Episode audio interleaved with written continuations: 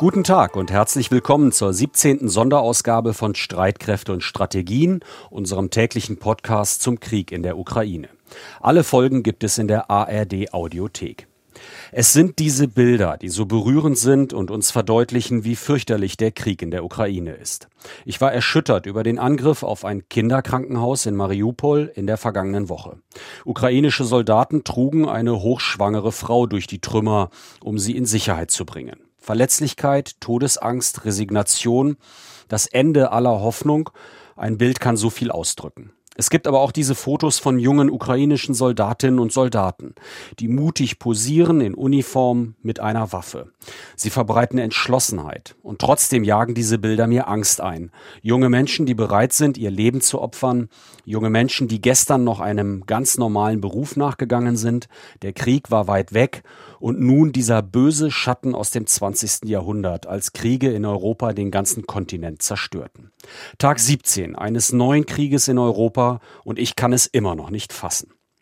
In der vergangenen Woche gab es aber auch politische Signale, die bei mir eine kleine, eine sehr kleine Hoffnung ausgelöst haben oder wenigstens doch den Gedanken, irgendwie muss dieser Krieg doch zu stoppen sein. Wie kann das geschehen? Die Außenminister beider Länder haben miteinander gesprochen, die Staats- und Regierungschefs der EU haben beraten, gefühlt täglich telefonieren Staats- und Regierungschefs mit Putin. Es muss doch eine Möglichkeit geben, den russischen Präsidenten aufzuhalten. Oder müssen wir uns mit dem Horror abfinden, müssen wir uns eingestehen, dass wir hilf- und machtlos sind? Wir wollen heute diese Signale ein wenig ordnen und vor allem einordnen. Ich spreche mit Andreas Flocken, dem verantwortlichen Redakteur des Podcasts Streitkräfte und Strategien, der sich seit Jahren bei NDR Info mit Sicherheitspolitik beschäftigt. Hallo. Mein Name ist Christoph Prössel. Ich bin Korrespondent für die ARD in London und habe bis vor einem Jahr über Sicherheitspolitik berichtet für die Sendung Streitkräfte und Strategien und als Korrespondent aus Berlin zuvor über Außen- und Sicherheitspolitik. Wir nehmen dieses Gespräch auf am Sonnabend, den 12.03.2022, 16 Uhr. Andreas, zu Beginn der Sendung würde ich aber sehr gerne einen Blick werfen mit dir auf die aktuellen Ereignisse in der Ukraine. Es sieht so aus, als würden die russischen Kräfte zwar langsam, aber dennoch vorrücken, und zwar vor allem auf die Städte, auf Kiew. Und es sieht danach aus, als würden diese Städte sehr gezielt eingekesselt werden. Wie ist die Lage in Kiew? Ja, Kämpfe werden in der Region nordwestlich der Stadt gemeldet. Russische Truppen sollen sich dort rund 25 Kilometer vom Stadtzentrum entfernt befinden. Das heißt, die Stadt ist damit in Reichweite der russischen Artillerie. Russische Truppen könnten jederzeit in die Stadt hineinschießen. Aber der offenbar angestrebte Belagerungsring ist weiterhin nicht geschlossen. Aber östlich der Stadt rücken ebenfalls russische Verbände weiter auf Kiew vor. Und wie ist die Lage im Rest des Landes? Es gibt weiterhin Versuche, Menschen aus umkämpften Ortschaften und Städten herauszubringen durch Fluchtkorridore. Weiterhin extrem schwierig ist die Lage in der Hafenstadt Mariupol am Asowschen Meer. Mehrere Versuche, einen Fluchtkorridor einzurichten, sind gescheitert, weil die vereinbarte Feuerpause immer wieder gebrochen wurde. Ob ein weiterer Versuch diesmal erfolgreich ist, das ist noch offen. Präsident Zelensky teilte mit, am Freitag hätten rund 7000 Einwohner Einwohner über Korridore vier Städte verlassen können. Die Zahl sei aber geringer als in den beiden Tagen zuvor. Nach Angaben der Militärführung in Kiew sind kleinere Orte im Grenzgebiet zwischen Belarus und der Ukraine beschossen worden. Kiew spricht von Provokationen und befürchtet, dass solche Aktionen möglicherweise das Ziel haben könnten, auch Belarus in den Krieg gegen die Ukraine zu verwickeln. Wenn ich das so höre, kann man ja den Eindruck gewinnen, dass zunehmend auch der Westteil der Ukraine das Ziel der russischen Truppen wird. Ist das richtig? Ja, das stimmt. Der Westteil der Ukraine war ja von Kampfhandlungen bisher weitgehend verschont geblieben. Allerdings gibt es dort offenbar weiterhin keinen Einsatz von russischen Bodentruppen. Stattdessen kommt es jetzt zunehmend zu Luft- und Raketenangriffen auf diverse Einrichtungen. Dabei werden offenbar verstärkt Marschflugkörper eingesetzt, also Präzisionswaffen. Am Freitag war ja bereits die Rede davon, dass mindestens zwei Flugplätze im Westen des Landes angegriffen worden seien. Jetzt gibt es weitere Berichte von Attacken aus der Luft und auf Flugfelder. Angriffsziel war nach ukrainischen Angaben auch ein Luftwaffenstützpunkt in der Nähe einer zentralukrainischen Stadt. Außerdem ist ein Militärflughafen südlich von Kiew attackiert worden. Das Flugfeld sei mit acht Raketen komplett zerstört worden. Nach Angaben der ukrainischen Luftwaffe haben MiG-29 mehrere Einsätze gegen russische Flugzeuge geflogen. Bei diesen MiG-29 handelt es sich aber nicht um die polnischen Maschinen, die Warschau über die USA an die Ukraine abgeben wollte. Die Ukraine hat nämlich eigene MiG-29. Der Eindruck ist also, dass die russischen Streitkräfte nun zunehmend Luftverteidigungseinrichtungen und Flugfelder der ukrainischen Streitkräfte attackieren.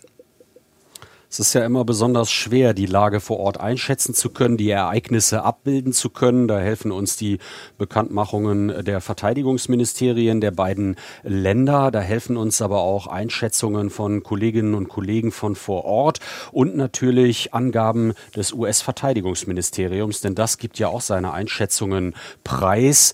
Ähm, die militärische Lage wird erklärt. Welche Erkenntnisse hat das Pentagon derzeit?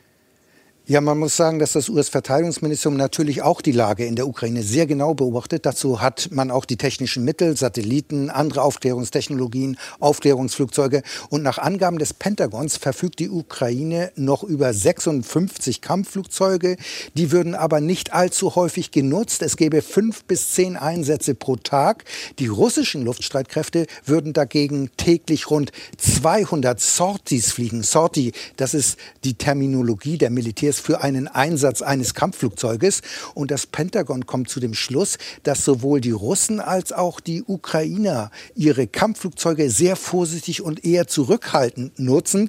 Hintergrund sind offenbar die gegnerischen Luftverteidigungsfähigkeiten. Die Ukraine hat ja zahlreiche schultergestützte Luftabwehrraketen wie Stinger bekommen. Und nach Angaben des Pentagons haben die russischen Luftstreitkräfte bisher rund 800 Raketen abgefeuert. Also damit sind auch weitreichende sogenannte Marschflugkörper gemeint.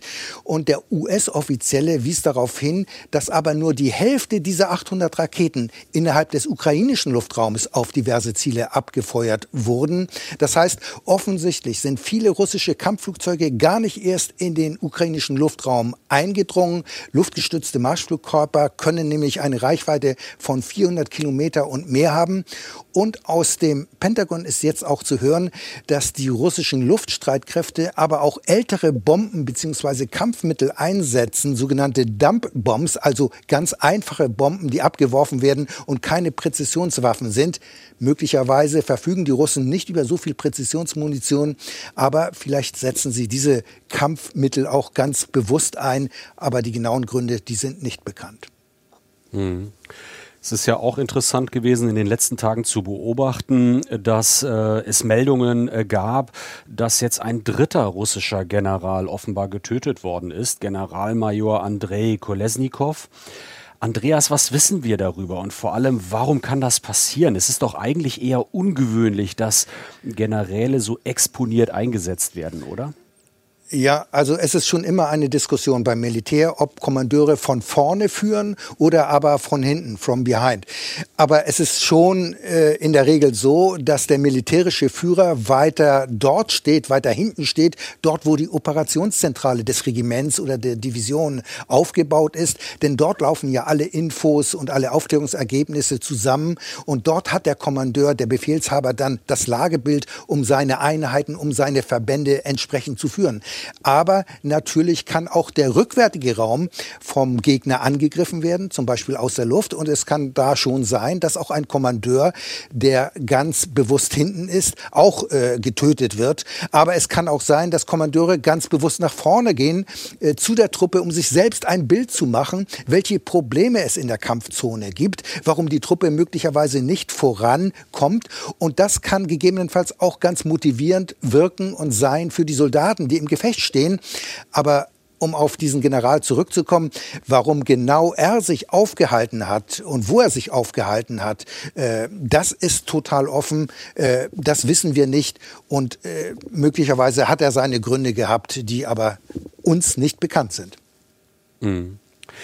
In der vergangenen Nacht hat es ja eine Sitzung des UN-Sicherheitsrates gegeben. Das war eine Dringlichkeitssitzung, die achte seit Beginn des Ukraine-Krieges, diesmal aber beantragt von Russland. Und bei dieser Sitzung, Christoph, hat ja der russische UN-Botschafter Vorwürfe erhoben, es gebe in der Ukraine mindestens 30 Labore für biologische Kampfstoffe. Die russische Seite warf der Ukraine und den USA vor, dort Kampfstoffe zu entwickeln. Christoph, Propaganda oder ist da eventuell durchaus etwas dran an diesen Vorwürfen? Das war eine ziemlich skurrile Situation. Das äh, legen offenbar die Bilder nahe, die man äh, sehen konnte. Es gibt offenbar keine handfesten Belege für die russischen äh, Behauptungen, die da in der Nacht formuliert worden sind. Das äh, sagen alle Beobachter, die das sich in der Nacht angeschaut haben. Das sagt auch unsere Korrespondentin, beispielsweise Christiane Meyer, die für die ARD aus New York berichtet. Im Sicherheitsrat glaubt eigentlich niemand, dass an diesen Behauptungen irgendetwas dran ist. Die Beweise, von denen Russland spricht, die sind auch nicht vorgelegt worden. Dort hat der Botschafter in Papieren geblättert, aber die sind für niemand anders zugänglich gemacht worden. Und wenn ja, dann waren das keine Belege dafür, dass die Behauptungen richtig sind. Jetzt gibt es natürlich die äh, Überlegung, ob das innenpolitisch motiviert gewesen ist, was dort auch formuliert ist. Also, dass es vielleicht gar nicht so das Signal war, andere zu überzeugen und darauf aufmerksam zu machen, dass es diese Labore geben könnte, sondern dass das dann eben die Bilder sind, die im Inneren in Russland gezeigt werden, um dort die Propaganda zu unterstützen. Denn das ist auch teilweise mit bizarren Vorwürfen untermauert worden. Also Zugvögel sollen die Viren verbreiten, hieß es da. Dann seien dort also Viren entwickelt worden, die dann nur auf slawische Menschen gehen. Also einfach auch Sachen, die wissenschaftlich überhaupt nicht haltbar sind. Die amerikanische Vertreterin äh, im Sicherheitsrat hat dann gesagt, diese Labore gibt es nicht. Sie hat auch das Wort Lügen benutzt. Und was in dieser Sitzung eigentlich in der Nacht dann auch deutlich geworden ist, ist, dass äh, schon sehr deutlich auch den Russen zu verstehen äh, gegeben worden ist, äh, dass man das einfach für Unsinn hält, für Unfug hält, an diesen äh, Formulierungen, Unterstellungen nichts dran ist. Lügen im UN-Sicherheitsrat, das erinnert mich ein bisschen an die Rede von Colin Powell 2003 im Sicherheitsrat, im UN-Sicherheitsrat. Er war ja damals US-Außenminister und der Politiker Colin Powell versuchte ja eine Begründung zu liefern für den Angriff der USA auf den Irak. 2003 war das. Ja, der Gedanke kam mir auch. Ähm, das war genau wie du sagst, auch eine Rede vor dem Sicherheitsrat nach dem Einmarsch in Afghanistan. Und es war die Begründung des Krieges im Irak. Und dort wurden auch äh, Skizzen gezeigt von Trucks, auf denen Chemiewaffen in mobilen Laboren hergestellt worden sein sollen. Das stellte sich später heraus, dass das alles nicht haltbar war, was dort formuliert worden ist. Und äh, Paul hat sich später dann auch dafür entschuldigt. Also Russland Russland knüpft da, tja, wohl eher unbewusst an einen ziemlich unrühmlichen Moment an. Ich bin mir nicht sicher, ob das bewusst äh, gemacht worden ist oder ob es äh, schlussendlich auch egal ist und vielleicht äh, gar nicht so eine große Rolle gespielt hat bei der Entscheidung, äh, ob man jetzt genau diese Vorwürfe im Sicherheitsrat noch einmal so formuliert. Christoph, in den vergangenen Tagen hat es ja auch Meldungen gegeben, wonach sich viele Freiwillige in zahlreichen Ländern gemeldet haben, um für die ukrainischen Streitkräfte zu kämpfen, für die Ukraine. Kann man das beziffern, wie viele sich da gemeldet haben? Ja, das ist eine ziemlich äh, interessante Entwicklung, die man da beobachten konnte. Das Ganze ging ja los am 27.02. mit dem Aufruf des Außenministers des ukrainischen Kuleba auf Twitter, der in einem Tweet äh, sagte, dass man äh, also bereit sei, ausländische Kämpfer aufzunehmen, dass man dafür die Strukturen bereitstellt. Also bei den Botschaften melden beispielsweise, aber auch gab es eine Internetseite, die freigeschaltet worden ist. Und jetzt ist natürlich genau das die Frage, wie viele sind denn da jetzt über die Grenze gekommen? Wie viele stellen sich an die Seite der ukrainischen Streitkräfte? Etwa 20.000 Personen sollen es sein. Die Mehrzahl Europäer und Nordamerikaner heißt es. 500 sogar aus Belarus. Es sollen wohl auch Japaner sogar dabei sein. Und diese Zahlen sind zum Beispiel zurückzuführen auf Ed Arnold. Der ist Forschungsbeauftragter an einem Londoner Think Tank. RUSI heißt dieses Institut. Der hat diese Zahlen zusammengetragen. In deutschen Medien gibt es auch Zahlen. Dort äh, wird immer wieder berichtet von etwa 1000 Personen aus Deutschland, die sich den ukrainischen Streitkräften angeschlossen haben sollen oder äh, dabei sind, sich ihnen anzuschließen. Das BMVG hält sich da sehr zurück ist er auch nachvollziehbar. Woher sollen die die Zahlen haben? BMI ist da schon, also das Innenministerium, die interessantere Adresse, aber auch dort ähm, gibt es keine Zahlen. Auch dort werden äh, keine Zahlen bestätigt. Es sind wohl, das äh, zeigen viele Fallbeispiele, über die auch in den vergangenen Tagen berichtet worden ist, viele Veteranen, die sich anschließen, aber auch völlig militärisch Unerfahrene. Und das Ganze ist natürlich äh, auch eine Entwicklung, die, äh, wenn man sie mal sich so ein bisschen genauer anschaut, gar nicht so einfach ist diese Leute dann in die Streitkräfte zu integrieren. Da gibt es zum einen eben militärisches Wissen, ja, nein, was können die Leute überhaupt oder kann man sie nur in der Logistik einsetzen, Sprachprobleme und dann natürlich auch die äh, Frage, ist das Ganze eigentlich legal? Die Ukraine hat also angekündigt, äh, recht schnell Menschen einbürgern zu können. Litauen, Lettland zum Beispiel haben extra neue Gesetze geschaffen, damit Leute legal zum Kämpfen in die Ukraine gehen können.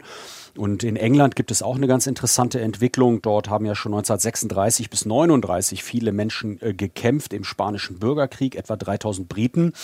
Eigentlich ist das den Briten verboten. Ein Gesetz von 1870 verbietet das, aber das ist eben im spanischen Bürgerkrieg ignoriert worden.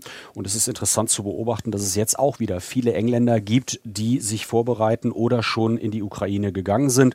Wir haben da gerade auch eine Recherche im Studio London zu laufen, mit jemandem äh, gesprochen, der jetzt in den nächsten Tagen in die Ukraine gehen möchte. Da will man natürlich mehr wissen über die Hintergründe, die Beweggründe, warum das jemand macht. Und genau das ist Teil dieser Recherche, die wir dort gestartet haben. Christoph, du hattest ja zu Beginn des Podcasts schon angekündigt, dass wir auch darüber sprechen wollen, ob es überhaupt noch eine kleine Chance gibt, diesen Ukraine-Krieg politisch zu beenden. Wie ist denn dein Eindruck? Ja, das ist aus meiner Sicht sehr schwer zu beantworten. Wir haben in der vergangenen Woche ja die Gespräche gehabt in der Türkei zwischen dem ukrainischen Außenminister und dem russischen Außenminister. Außerdem haben sich die Staats- und Regierungschefs der EU mit der Ukraine-Krise beschäftigt. Und Zelensky hat in der vergangenen Woche ja auch angedeutet, dass die Ukraine nicht mehr auf einer NATO-Mitgliedschaft beharrt. Und an der Stelle frage ich mich eben, ob es Bewegung gibt, ob es da eine Basis für Verhandlungen gibt, die vielleicht ganz zart erkennbar wird. Wie schätzt du das ein? Ja, ich bin da ein bisschen skeptisch. Ich glaube, wir werden jetzt erstmal eine Phase militärischer Eskalation erleben. Mehr Luftangriffe, immer mehr Städte werden eingeschlossen. Wir erleben das ja gerade. Und in der Tat, bei dem Außenministertreffen in der Türkei am Donnerstag hat ja Lavrov offensichtlich kein Mandat gehabt, über irgendwas konkret zu reden. Ähm, aber ich denke mal, zwar haben wir jetzt einen Truppenaufmarsch, der immer weitergeht, die rücken weiter vor. Aber wir sehen ja auch, dass die ukrainischen Streitkräfte heftigen Widerstand leisten und die Streitkräfte bekommen ja auch immer mehr Waffen. Und ich denke, die Verluste der russischen Truppen werden dadurch erheblich ansteigen. Und bereits jetzt ist ja von mehreren tausend toten russischen Soldaten die Rede. Und ich denke, dass vor diesem Hintergrund Putin über kurz oder lang in Verhandlungen einwilligen wird, einwilligen muss. Denn Putin kann kein Interesse haben, dass die die Ukraine für Russland ein zweites Afghanistan wird. Mhm. Vieles sieht nach einem längeren Krieg aus und trotzdem stelle ich mir die Frage, ob die Bündniszugehörigkeit, also die Andeutung Zelenskis, ein Schlüssel sein könnte für die Zukunft der Ukraine. Wenn das Land selbst auf seine Mitgliedschaft oder auf eine Mitgliedschaft in der NATO verzichtet, aber beispielsweise über eine Anbindung, das muss ja keine Mitgliedschaft, aber eine Anbindung an die EU, vor allem wirtschaftlich nachgedacht werden könnte. Ja, aber ich finde, das könnte durchaus ein Ansatz sein. Aber die Ukraine würde da sicher auch eigene Sicherheitsgarantien wieder verlangen. Und es gibt ja bereits Stimmen, die sagen, eine EU-Mitgliedschaft der Ukraine, die käme für Putin eigentlich gar nicht in Frage, weil er genau verhindern möchte, dass an der Grenze zu Russland sich eine liberale Demokratie entwickelt. Diese würde dann eine Gefahr für das autoritäre Regime von Putin sein. Aber ich denke, Putin hat sich ja inzwischen in eine Sackgasse manövriert und hat sich mit dem Ukraine-Krieg erheblich verkalkuliert und politisch befindet er sich in der Defensive. Er hat kaum noch Optionen. Er kann also nicht mehr aus einer Position der Stärke verhandeln. Und viele spricht dafür, dass Russland nach dem Kriegsende letztlich schlechter dastehen wird als vor dem Krieg. Und da wäre es aus meiner Sicht wichtig, dass man jetzt überlegt, wie Putin aus dieser Sackgasse wieder ohne großen Gesichtsverlust herauskommt. Und Ich gehe davon aus, er hat möglicherweise schon längst selbst realisiert, dass der Ukraine-Krieg ein riesiger Fehler war. Mhm. Andreas, du hast auch wieder einige Zuschriften rausgesucht, die uns erreicht haben. Georg Paul beispielsweise hat uns geschrieben, er thematisiert die Waffenlieferungen des Westens und stellt die Frage, verlängern diese Waffen nicht bloß einen Krieg, der ohnehin militärisch für die Ukraine verloren ist? Also ich würde schon sagen, die Waffenlieferungen verlängern den Krieg, richtig. Die Waffenlieferungen laufen ja nach meinem Eindruck auch erst richtig an. Das Ziel ist natürlich, den ukrainischen Widerstand zu stärken und äh, auf Dauer, das würde ich aber schon sehen, wird die Ukraine äh, der Übermacht, der russischen Übermacht nicht standhalten können. Aber auch nach einer militärischen Niederlage wird es wohl so sein, dass sich das Land allein durch Russland nicht befrieden lässt. Es wird immer Widerstand gegen die Besatzer geben. Also mit militärischen Mitteln allein lässt sich das Land nicht befrieden. Er hat noch eine zweite Frage gestellt. Kann der Westen durch die Waffenlieferungen in diesen Konflikt hineingezogen werden? Wie ist da deine Einschätzung? Ja, das haben wir ja hier im Podcast mehrfach erörtert. Da besteht latent die Gefahr, die Diskussion über die MiG-29, die von Polen abgegeben werden sollte äh, an die Ukraine. Aber die Polen wollten eben, dass das über die USA bzw. die NATO geschieht. Die USA haben das abgelehnt, weil sie befürchteten, dadurch könnte die NATO Kriegspartei werden. Also das ist auf jeden Fall eine latente Gefahr. Mhm. Er hat auch noch eine dritte Frage gestellt, die ich auch noch mal hier an dieser Stelle stellen möchte, ob der Westen oder was der Westen denn überhaupt mit diesen Waffenlieferungen erreichen kann. Ich finde, der Westen zeigt damit, dass er einen völkerrechtswidrigen Angriff nicht einfach hinnimmt, nicht zur Tagesordnung übergeht. Und mit den Waffenlieferungen werden natürlich die Kosten für Russland erheblich erhöht, auch militärisch. Denn bei den osteuropäischen NATO-Staaten gibt es ja die Sorge, Moskau werde es nicht bei dem Angriff auf die Ukraine belassen. Und insofern dienen die Waffenlieferungen auch dazu, Russland vor einem möglichen Angriff auf die osteuropäischen NATO-Mitglieder abzuschrecken. Wir haben noch eine zweite Zuschrift rausgesucht von Stefan Dittmar aus Tornesch in Schleswig-Holstein und der fragt, Russland hat unter anderem den Abzug amerikanischer Atomwaffen aus Europa gefordert und das Zurückdrehen der NATO-Erweiterung im Osten. Wie viel Konfliktpotenzial sei denn in diesen Forderungen? Also ich lese seine Mail so, wie ernst meinen es die Russen mit dieser Forderung und vor allem, kann man das überhaupt zurückdrehen? Wäre das möglich oder gar strategisch klug?